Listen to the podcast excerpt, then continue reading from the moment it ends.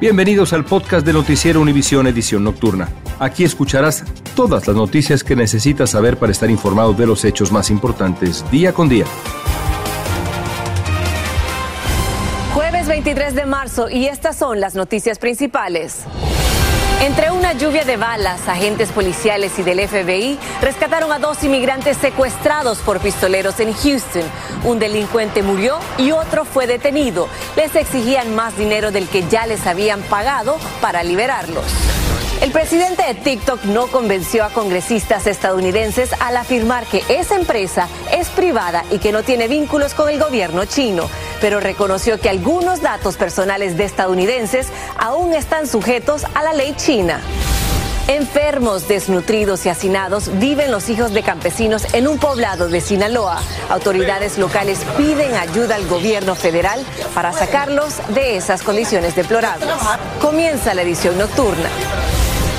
Este es Noticiero Univisión Edición Nocturna con León Krause y Mike Interiano. Muy buenas noches y una vez más me acompaña Elian Sidán. Maiti, un gusto nuevamente estar junto a ti. Bueno, y comenzamos, señores, con una imagen que retrata la crueldad del tráfico humano en la frontera.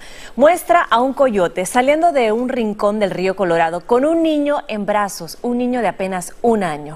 Y bueno, como puede ver en pantalla, el traficante avanza unos pasos, deja a esa criatura abandonada a su suerte en el camino entre Arizona y México y huye rápidamente para perderse entre las aguas del río. Una unidad de la patrulla fronteriza de Arizona se percata del incidente, rescata al pequeño y luego publicaron una foto que estaba sano y salvo. Hoy terminó la huelga de tres días de maestros y trabajadores de Los Ángeles sin progreso aparente en las demandas económicas y laborales que exigen para sus gremios. La alcaldesa de Los Ángeles, Karen Bass, se involucró en la disputa como mediadora y algunos esperan que Bass ayude a destrabar las negociaciones y partes finalmente lleguen a un acuerdo. Dulce Castellanos está en vivo desde Los Ángeles y nos tiene mucho más. Muy buenas noches, Dulce.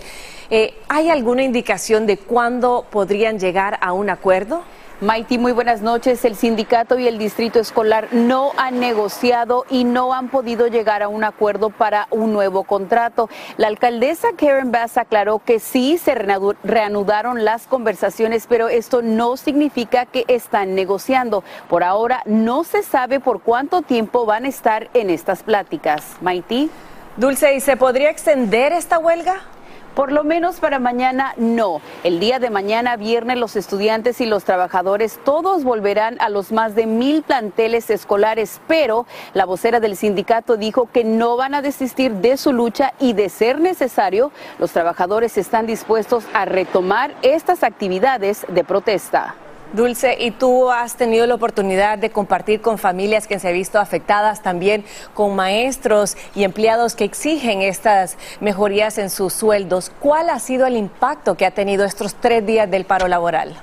El impacto ha sido enorme para toda la comunidad. Los estudiantes perdieron tres días de instrucción, además de las pérdidas académicas que ya habían sufrido por la pandemia. Los padres tuvieron que resolver el cuidado de los niños, muchos de ellos se los llevaron a sus trabajos, otros se tuvieron que quedar con ellos en casa. Los trabajadores sacrificaron tres días de pago y el distrito escolar perdió 100 millones de dólares por las ausencias de los estudiantes. En vivo desde Los Ángeles, Dulce Castellanos. Elian regresó contigo. Dulce, muchísimas gracias. Seguimos en Los Ángeles con nuevas imágenes sobre los daños causados por un potente tornado que azotó Montebello, arrancando también techos y edificios. Y expertos dijeron que el torbellino tocó tierra con vientos de 110 millas por hora. Algunos vecinos aún no se recuperan del gran susto que se llevaron por lo que estamos viendo en pantalla. Mi hijo mayor, su área de trabajo es esta. No quiero ni pensar ¿Qué hubiera pasado si mi hijo hubiera estado ahí? De verdad no quiero ni pensarlo. La embestida del tornado fue entre dos y tres minutos levantando de raíz un pesado árbol que cayó por partes en varios vehículos.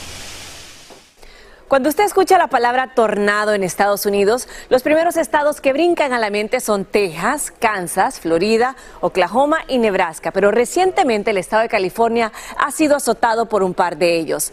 No pareciera común, pero según datos de la Administración Nacional Oceánica y Atmosférica, entre 1951 al 2022 se han reportado 469 tornados, que resulta un promedio de más de 6 tornados por año.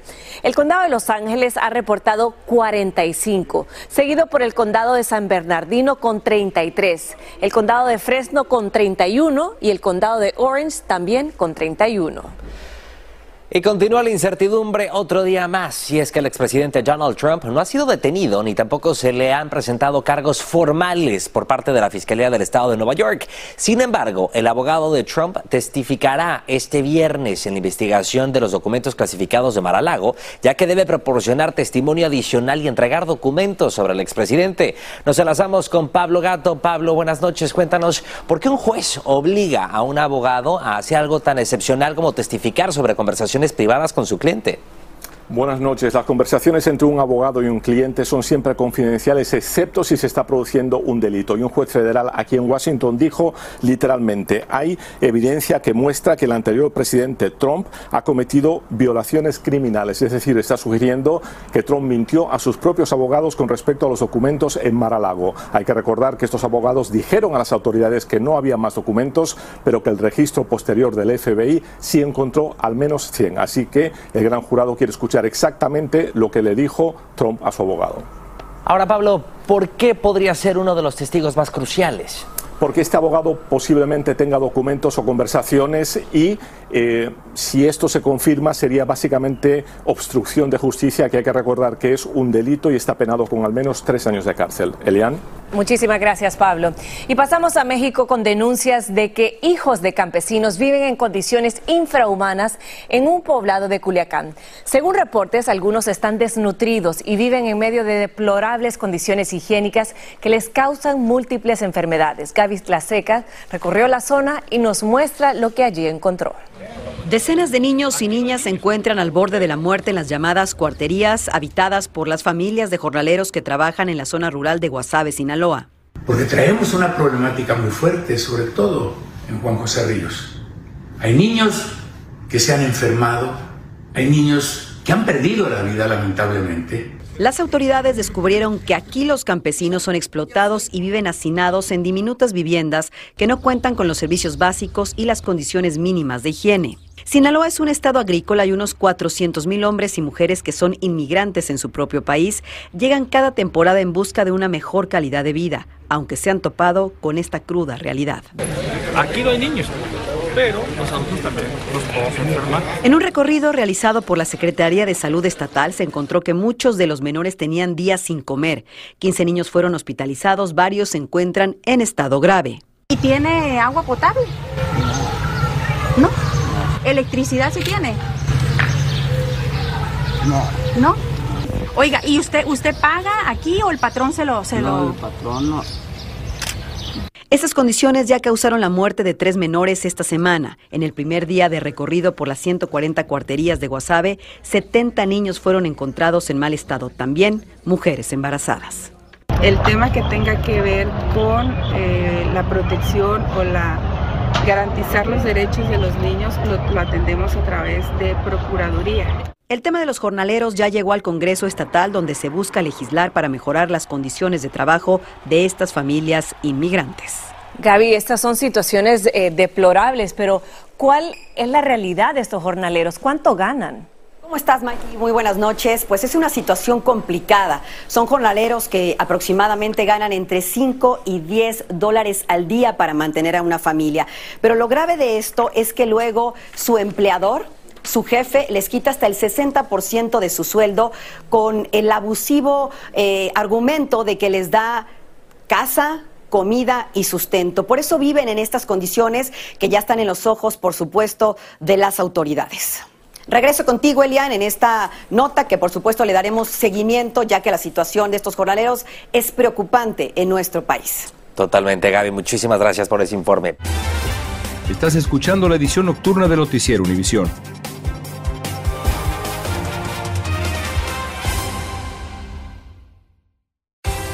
Continuamos con el podcast de la edición nocturna de Noticiero Univisión. Y otro rescate en Houston a sangre y fuego de un equipo de agentes puso a salvo a dos inmigrantes que estaban secuestrados por hombres armados, Elian. Así es, Maite, y es que agentes del FBI y policías participaron en este operativo conjunto que dejó a un delincuente muerto y otro detenido. El rapto ocurrió cuando los migrantes viajaban en un automóvil presuntamente tras cruzar la frontera. Y Daniel Tucio tiene más detalles de este salvamiento. Adelante. Desde lejos se veía cómo agentes del FBI entraban y salían de esta habitación donde habrían tenido secuestradas al menos dos personas. Las sábanas manchadas con lo que parece ser rastros de sangre dejaba sin palabras a los huéspedes del estudio 6 al norte de Houston, quienes miraban lo que sucedía desde los pasillos. Las autoridades trataban de tapar la vista de su operativo con una extensa manta mientras recopilaban cuanta información podían de lo ocurrido. This morning, around 4:30 a.m.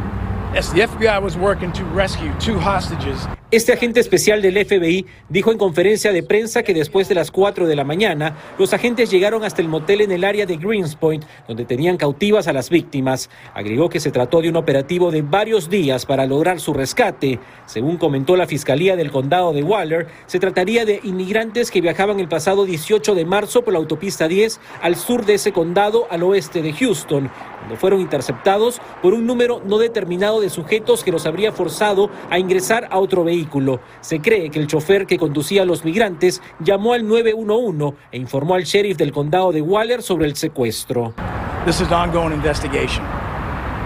So I won't be able to answer las autoridades no dieron mayores detalles sobre el estatus migratorio de los migrantes, sus nacionalidades o si eran transportados ilegalmente al momento del secuestro, aunque se cree habían cruzado desde México. La policía contactó al FBI, quienes encontraron a las víctimas y sus captores en este lugar. Durante el operativo, el FBI dijo que disparó contra dos sospechosos, hirió a uno de ellos, que ya permanece en custodia de la oficina del sheriff del condado de Harris, mientras que el otro falleció. En Houston, Texas, Daniel Tucho, Univision.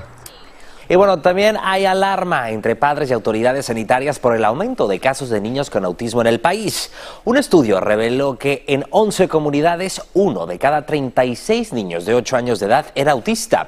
Pero al margen de la detección temprana de esta enfermedad, que es clave para su mejoría, hay tratamientos y educación especializada para estos menores con necesidades especiales. Desde Miami, Florida, Danay Rivero nos amplía. En la casa de la familia Cala, el enfoque principal son los hermanitos Dante y Desiree. De la mano de su madre Daineris, realizan actividades y juegan para así poder funcionar mejor, porque ambos padecen de autismo. Yo cuando Dante cumple un añito, me doy cuenta de ciertas cositas como que no me apuntaba cuando quería algo, no me miraba a los ojos, eh, caminó tarde, de hecho caminó a los 17 meses. Entonces la madre hizo algo que según un estudio de los CDC es clave para ayudar al progreso de niños con autismo. Pidió ayuda y su pediatra la asesoró. Esta intervención temprana me enseña a que hay que dejarlo él un poquito, que trate de expresarse. Para ponerse los pantaloncitos, empezamos primero un pie, después otro pie. Cuando él ya lograba esa primera fase, entonces la segunda fase, que el pantaloncito se lo suba hacia arriba. Antes, antes no hacía eso, no se vestía por sí solo. Los médicos dicen que es clave saber detectarlo. Las personas con autismos con frecuencia tienen problemas con la comunicación y tal vez las relaciones sociales. Dante tiene nueve años y decir es seis. El nivel de autismo de la niña es menos que el de su hermanito. Su madre asegura que lo principal para que salgan adelante es ofrecerles mucho apoyo y amor. ¿Qué tan difícil ha sido para ti el día a día con dos niños autistas? Él no me dice mamá, no me pide las cosas. Si voy a una tienda, él no, no me elige un juguete, como deciré, por ejemplo. Entonces sí, choca. Pero uno crece y aprende. Aunque los niños avanzaron grandemente porque la familia detectó el autismo temprano, dicen que el mayor reto llegó durante la pandemia. Rompió la rutina de los menores y ahora tratan de recuperar el tiempo perdido. Desde Homestead, Florida, Danay Rivero, Univisión. Gracias, Danay. Un fuerte abrazo a todas esas madres y padres que luchan y dan todo por sus hijos. Y les cuento que mientras tanto el gobierno federal planea reestructurar el sistema de trasplantes de órganos en el país, enfocado principalmente en la transparencia y rendición de cuentas. El primer paso es eliminar el manejo exclusivo del sistema a una organización no lucrativa criticada duramente por las largas listas de espera para estos trasplantes y las muertes que ocurren durante esa espera. Lourdes del Río nos tiene más. A sus 34 años, Leomir Valera se mantiene vivo gracias a una máquina que le suministra lo que su corazón necesita para seguir latiendo. Está en espera de que surja la oportunidad de recibir un trasplante que le salve la vida.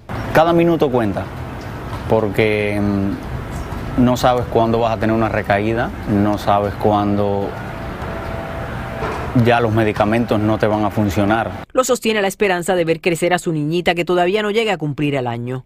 En este país hay 104 mil personas esperando por un trasplante, la mayoría de ellos de riñón. Desafortunadamente las estadísticas también reflejan que por lo menos 22 de ellos morirán a diario esperando uno de estos trasplantes. Esta semana el gobierno de Biden anunció que desintegrará el monopolio de la organización sin fines de lucro que lo ha administrado durante los últimos 37 años, United Network for Organ Sharing, mejor conocida como UNOS. Se busca que el sistema sea más ágil y transparente. También evitar que se pierdan órganos cuando se transportan de un lugar a otro y sobre todo que haya más equidad. Eh, aunque hay más latinos y más afroamericanos que tienen problemas del riñón, eh, desafortunadamente tienen más problemas para ponerse en la lista, para recibir un trasplante. La propuesta tiene como objetivo principal instalar una junta directiva fuerte e independiente de unos. Le damos la bienvenida a un proceso competitivo y abierto de seleccionar el próximo contrato para adelantar nuestros esfuerzos y salvar tantas vidas como sea posible, fue la respuesta de unos. Creemos que tenemos la experiencia y la pericia requeridas para servir mejor a los pacientes de la nación y para ayudar a implementar las iniciativas propuestas de la Agencia de Recursos y Servicios de Salud. Esta organización también supervisa políticas, a veces controvertidas, que determinan qué pacientes tienen prioridad para los órganos que salvan vidas. Lo cierto es que la demanda supera con creces a la oferta. En Miami, Florida, Lourdes del Río, Univisión. Y una de las jóvenes heridas durante la balacera en la Universidad Estatal de Michigan fue dada de alta tras permanecer un mes completo recuperándose de sus heridas físicas y emocionales. Al salir del hospital Sparrow, la joven hispana Guadalupe Guapilla Pérez le dio gracias ante todo a Dios por haber sobrevivido y muy emocionada recordó a las tres víctimas mortales del ataque. Continuamos con el podcast de la edición nocturna de Noticiero Univisión. Arrestan al padre de una de las víctimas de la masacre de Parkland en Florida durante una audiencia en el Congreso en Washington. Como recordarán, Joaquín, el hijo del activista Manuel Oliver, fue asesinado a balazos por Nicolás Cruz en la escuela secundaria de Florida en el año 2018. Tras interrumpir a gritos a un legislador republicano que se opone al control de armas, la policía del Capitolio decidió detenerlo por obstruir la sesión. Y un piloto fuera de servicio que viajaba como pasajero más tuvo que tomar el control de un vuelo de Southwest Airlines cuando el piloto de la aeronave se enfermó. El vuelo salió de Las Vegas con destino Ohio y después de despegar, el piloto se sintió mal y necesitó atención médica. Por fortuna, el piloto que iba como pasajero entró a la cabina y ayudó en la comunicación por radio mientras el otro piloto aterrizaba. La aerolínea agradeció el apoyo del piloto fuera de servicio y seguramente todos los pasajeros también. Totalmente. Estados Unidos y Canadá llegaron a un acuerdo que le va a permitir a ambos países desviar a los solicitantes de asilo de sus fronteras. El acuerdo será anunciado mañana por el presidente Biden y también por el primer ministro canadiense Justin Trudeau en Ottawa. Va a permitir a Canadá rechazar a inmigrantes y también a cambio, Canadá ha acordado proporcionar un nuevo programa de refugiados legales para 15 mil migrantes. Gracias por escucharnos. Si te gustó este episodio, síguenos en Euforia, compártelo con otros, públicalo en redes sociales y déjanos una reseña.